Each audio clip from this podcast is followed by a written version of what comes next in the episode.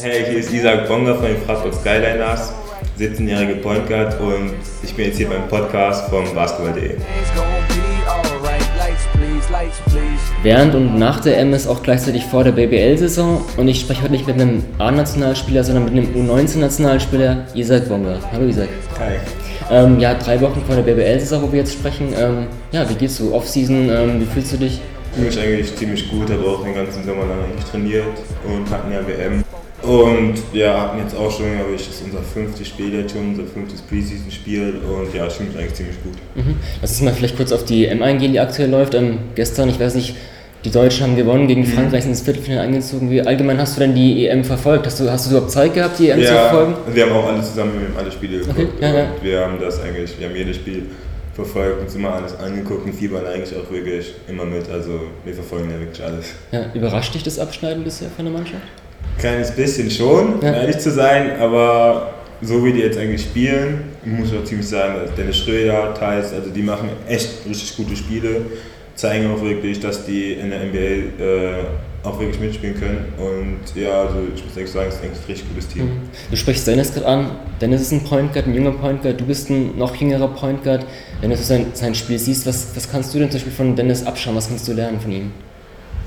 Er ist auch sozusagen, ja, also ich würde sagen, von Point Guards, äh, von unseren Types, würde ich sagen, er ist auch ein anderer Point Guard, eher so ein, er ist auch ziemlich athletisch, schneller Point Guard, ich bin eher jemand, der gerne für andere spielt, so Mhm. Ballverteiler. Aber er, er, er spielt natürlich auch so, aber so... Aber er kommt zum ersten Ja. Drive, ne? Und, Ja, ja.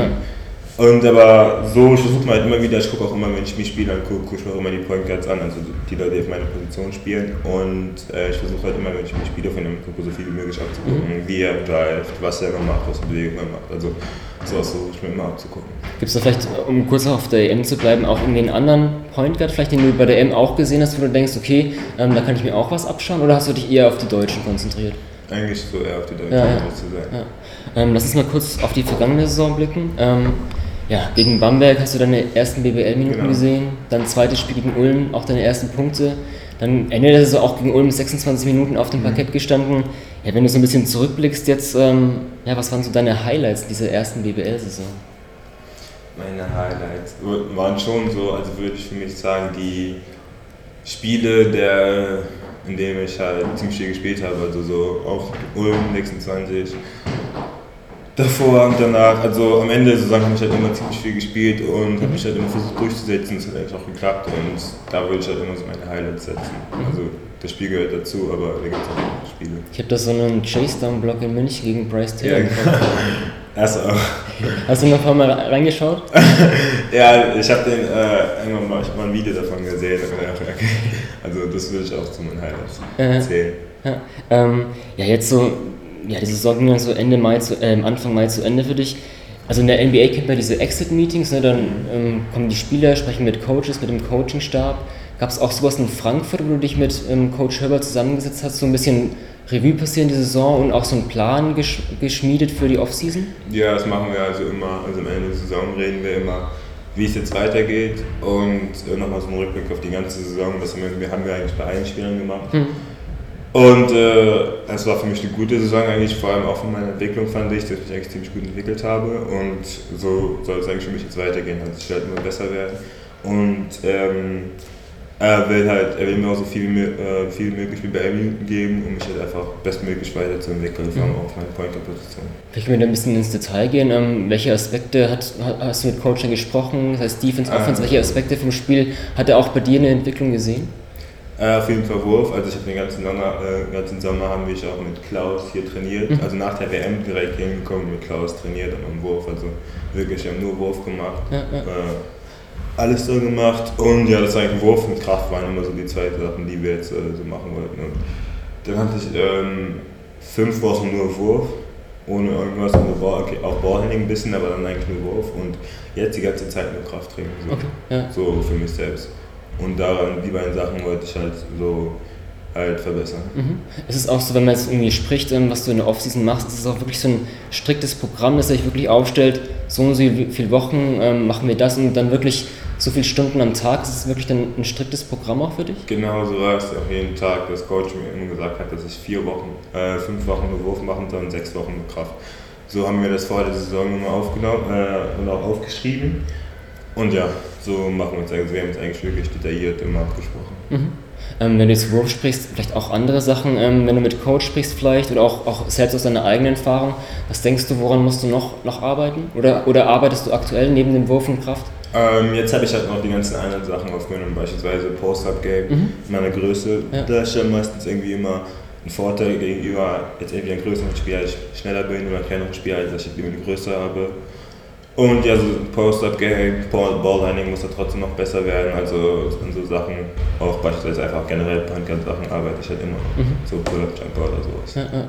Für dich, denke ich mal, ist das Ziel ja auch irgendwann NBA. Hast du da auch für dich vielleicht persönlich wirklich so, ja, so im Kopf mal so ein Ziel gesetzt? Ich möchte irgendwie in so und so vielen Jahren vielleicht in der NBA, NBA sein, wenn es optimal läuft? Äh, für mich wäre es also, wenn es so optimal laufen würde, wäre es nächstes Jahr, aber Mhm. Ich lebe eigentlich nur so hier und jetzt und Ja. fokussiere mich eigentlich immer auf das, was ich jetzt gerade mache und das ist für mich auch so die BBL. Hm. Trotzdem, also egal, nach wie vielen Jahren natürlich, ist es ja auch, das NBA ist ein anderes Spiel als in Europa. Ähm, ist es auch dann für dich so, wo du denkst, okay, vielleicht gibt es da Facetten des Spiels, die ich, wenn ich dann, wenn du mal ähm, dann in der NBA spielen willst, vielleicht auch da, ähm, da noch mehr irgendwie drauf arbeiten musst? Gibt es irgendwie so bestimmte Facetten im Spiel, wo du denkst, um ein NBA-Spieler zu werden, da muss ich, da muss ich ran? Auf jeden Fall noch athletischer werden und ja, also konstanter werfen. Also da denke ich halt, bei den Sachen muss ich halt wirklich, da muss ich wirklich dran arbeiten, um da auch wirklich mitspielen zu können. Mhm, ja. Ähm, ja, die vergangene Saison war ja nicht nur die ersten BBL-Minuten oder die erste BBL-Saison für dich, sondern auch viele andere Highlights. Also ich glaube, ähm, Basketball Without Border, wa- Genau. Borders warst du, Adidas Next Generation Tournament, ähm, die U19 EM war, äh, WM war. Ja, habe ich irgendwas vergessen oder bist du noch, noch durch die Welt gereist mit um, Das waren, das waren eigentlich so die drei Sachen. Also äh, Ja. in New Orleans, das Barca Without Borders Camp, das ziemlich cool war, wo wir auch das All-Star Weekend geguckt haben, wo halt Spieler wirklich aus der ganzen Welt gekommen sind. Also das, das ist eigentlich eine richtig coole Sache. Also einfach so, ich hatten, wir hatten halt immer ähm, äh, vier Teams, also zwölf Leute und da hat man einfach alle zusammengemischt und mit denen hat man die ganze Zeit was gemacht. Mhm. Auch mit denen haben wir auch im Zimmer und sowas und das ist eigentlich cool, ist einfach generell cool, einfach mal Leute kennenzulernen aus anderen Kulturen Hm, klar, vor allem. ja. Und ja, einfach auch wirklich nur Freunde gefunden. Man hält immer noch Kontakt und Okay. ja, das ist eigentlich auch eine ziemlich Okay. coole Sache. Welche, also, also Spieler aus anderen Nationen dann, wo du, ähm, Ja. auch, okay, Generell auch eigentlich, waren auch, wir waren fünf Europäer. Mhm. Und aber da hatten wir jetzt auch jemanden aus Korea, gegen den wir jetzt auch in der WM gespielt haben. Okay. Einer aus Indien war da, wer war noch da? Einer aus Angola. Also man hat wirklich alles getroffen da, auch Mhm. Neuseeländer, gegen die wir auch gespielt haben. Und äh, ist einfach ziemlich cool auch, vor allem was wir Stephs da hatten, die jemanden einfach wirklich auch sehr viel auf dem Weg weitergehen konnten. Ähm, beispielsweise NBA-Spieler wie Jamal Murray oder Maker, die auch da waren, mal, die mit uns auch mal äh, einfach so trainiert haben, uns Tipps gegeben haben. Mhm. Ja, also sowas äh, man hat nicht jeden Tag und deswegen Hm, klar, ja. ist das wirklich ziemlich Ja. cool. Heißt, jetzt mit, mit NBA-Spielen oder Coaches gibt es da irgendwie vielleicht so ein Erlebnis, wo du denkst, okay, da hat mir irgendjemand was mitgegeben, was ich jetzt so noch gar nicht, gar nicht auf dem Schirm hatte. Irgendwie so ein Aha-Erlebnis vielleicht, irgendwie so ein. Gibt es irgendwas? Also ich finde halt, wenn ich, äh, also irgendwie habe ich schon so alles gehört eigentlich, weil ich Mhm. war halt schon öfters bei so Sachen und Mhm. äh, ich weiß eigentlich schon, woran ich arbeiten muss und ja, deswegen hatte ich so ein Leben. Mhm, mhm, wirklich. ja. Ähm, du sprichst ja an, du hast auch, dann trifft man neue Freunde und aus Mhm. ganz anderen Nationen. Ich meine, auch so die, diese ganzen Events, die wir aufgezählt haben, aber auch so U, UWMs, U, ähm, WMs, EMs. Ähm, ist es dann auch so, dass du irgendwie so vielleicht ja, Spiele von anderen Nationen immer mal wieder siehst und es vielleicht auch für dich ganz gut ist, um zu vergleichen, okay, ich habe mich jetzt dahin entwickelt und, und der Spieler ist vielleicht jetzt irgendwie weiter oder da habe ich ihn vielleicht überholt. Ist auch so ein bisschen Vergleich, gerade für dich als Nachwuchsspieler? Ja, schon. Also ich spiele beispielsweise ich spiele schon seit vier Jahren ein bisschen Nationalmannschaft. Mhm. Und äh, jetzt beispielsweise Leute wie Jana Musa oder sowas, gegen den spiele ich jetzt auch Mhm. schon seit vier Jahren, seit ich angefangen habe, Ja, den und es sind auch immer so coole Vergleiche, die man so sehen kann, wo ich, ich glaube jetzt generell immer, wenn ich auf Camps war, war er auch immer da oder auch andere Leute wie Wilischka aus Litauen. Mhm. Also da gibt es immer so Vergleiche, wie gut sich der entwickelt oder wie es bei der Entwicklung ist. Also Da vergleicht man einfach ja, schon was. Lass mal gleich auf den Vergleich kommen mit Musa vielleicht. Also das ist ja auch ein, ich glaube, der hat auch schon einige, ja. also wie er vor allem scored bei manchen UEMs, ist schon krass. Ähm, ja, wenn du vielleicht gleich den Spieler ansprichst, was denkst du so mal? Ähm, also wo hast du vielleicht entwickelt, wo du denkst, okay, da, da habe ich ihn vielleicht sogar überholt in irgendwelchen Aspekten vielleicht? Früher fand ich halt nicht, dass ich, äh, früher fand ich halt, dass ich, äh, immer wenn ich ihn gespielt habe, äh, Defense habe ich immer gestruggelt und äh, jetzt halt nicht so wirklich aggressiv war. Und wenn ich jetzt so über die Jahre mal so hinwegblicke und habe mir wieder in Italien getroffen bei Eurocamp, finde ich halt, ja, okay, Defense ich halt viel besser geworden. Mhm. Und Drive und sowas bin ich auch viel besser geworden. Und, so. Mhm. und da finde ich halt schon, weil ich gegen ihn über jetzt auch immer wirklich schon. Früher habe ich halt immer gedacht, ja, okay, gegen ihn, dass er jetzt schon hier war und ich hier. Und jetzt finde ich halt, dass man jetzt schon wirklich competen kann. Mhm. Du sprichst gerade ähm, ja, die Nationalmannschaft an. Ähm, ja, ein Spieler, mit dem du jetzt leider nicht so sehr zusammenspielen konntest, das ist ja Hartenstein. Mhm. Das war echt, ja, einmal warst vielleicht du ein bisschen verletzt, einmal er. Und es hat irgendwie immer nie hingehauen, dass ihr zusammen mal ähm, ähm in der Nationalmannschaft gespielt hat. Wenn du jetzt siehst, also ne, die, die, er ist 98er Jahrgang, du bist 99er Jahrgang, aber trotzdem so ein bisschen vielleicht eine Generation, die nachkommt von Nachwuchsspielern. Mhm. Wenn du jetzt siehst, ne, er ist, ja, vor der Saison hat wahrscheinlich keiner oder vor dem Sommer gedacht, dass er dann wirklich jetzt EM spielt. Ähm, wenn du jetzt so siehst, okay, er ist auch so ein bisschen vielleicht meine Generation, er ist gerade jetzt bei dieser A-Nationalmannschaft und ähm, leistet da wirklich seinen Beitrag? Was, was denkst du darüber, wenn du, wenn du sowas siehst bei Hartenstein?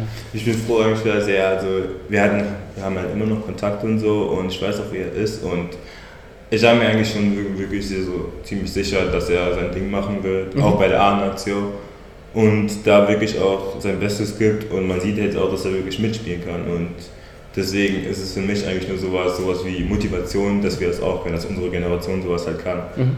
Und ja, also er hat halt sowas wie den ersten Schritt gemacht mhm. und jetzt schon an dazu zu spielen und wirklich auch uns zu zeigen, ja, es geht und ja.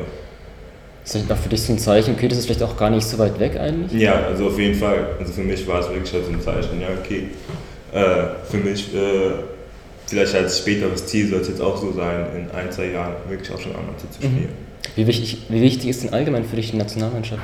Also für mich ist es wirklich ziemlich, also es ist eigentlich eher eine Ehre für mich, einfach so mein eigenes Land zu repräsentieren und gegen andere Nationen zu spielen. Ich mache das schon mit vier Jahren, aber sowas ist halt äh, vielmalig beispielsweise. Patrick hat immer zu uns gesagt, dass es ein Privileg ist, für sein eigenes Land zu spielen. Mhm.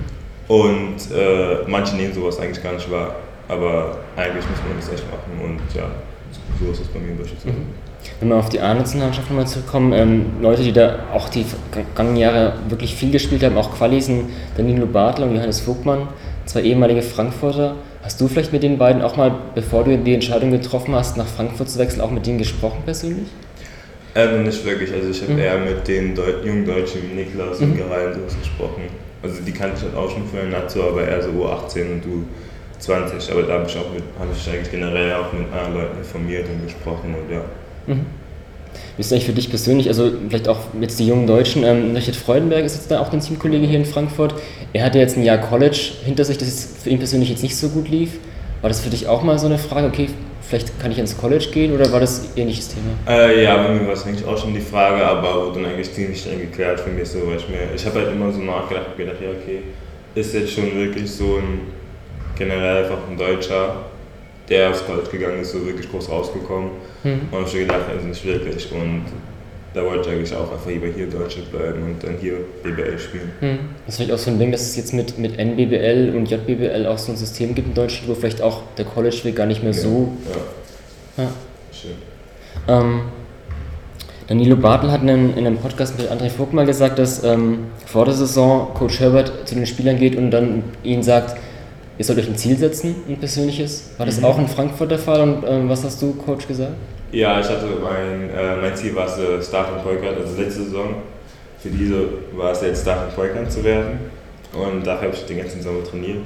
Mhm. Und ich denke, für mich sieht es eigentlich, äh, eigentlich ganz gut aus. Auch äh, wir spielen halt ziemlich gemischt, sage ich jetzt mal so. Wenn wir, wir haben jetzt beispielsweise manchmal sogar auch drei Punkers auf dem mhm. Feld. Ja, wie heute auch. Ja, ja und äh, können mit einem spielen. Also, aber das wird immer noch ein Ziel für mich sein, mhm. für die Saison, in drei Wochen. Okay, wie, wie, wie sehr schätzt du da die Chancen ein, den, den Spot zu ergattern? Eigentlich ziemlich gut, dafür generell in der Starting zu spielen, mhm. weil vor allem auch wir auch immer noch eine junge Mannschaft sind. Aber ich denke auch, äh, denke, dass ich dem Team ziemlich viel bringen, äh, geben kann. Und ja, deswegen denke ich auch, dass ich da wirklich ein Starting Five von mir stehen kann. Mhm. Du hast angesprochen, mit drei Point Guards teilweise spielen, dann mit deiner Größe spielst du teilweise auch auf der 3 oder verteidigst dann vielleicht mhm. gegen die Dreier. Wo fühlst du dich eigentlich offensiv wohl? Äh, mehr On-Ball oder mehr Off-Ball? Ähm, eigentlich mehr On-Ball. Ja, mehr On-Ball, also den Ball nur in den Händen zu haben und für meine Hand zu spielen. Da mhm. fühle ich mich eigentlich ziemlich wohl. Mhm. Hast du noch Coach gesagt zu deiner Rolle? Ähm, ja, Starting Point Guard vielleicht, aber ähm, sonst ähm, auch, auch defensiv. Ähm, was, was erwartet Coach von dir diese Saison?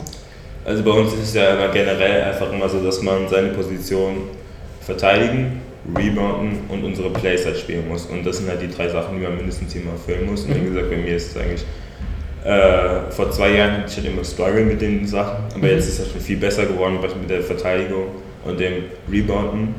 Und ja, das sind eigentlich immer so die Sachen, die wir mit, äh, auf jeden Fall aufs Parkett bringen müssen. Mhm. Eine Frage zum Schluss noch. Ähm, ja, wenn wir jetzt, sagen wir, wir sehen uns in einem Jahr wieder und ähm, ich würde dich fragen, ja, war das eine erfolgreiche Saison für dich persönlich? Was, was muss passieren, dass es wirklich eine, eine, eine erfolgreiche Saison für dich persönlich ist?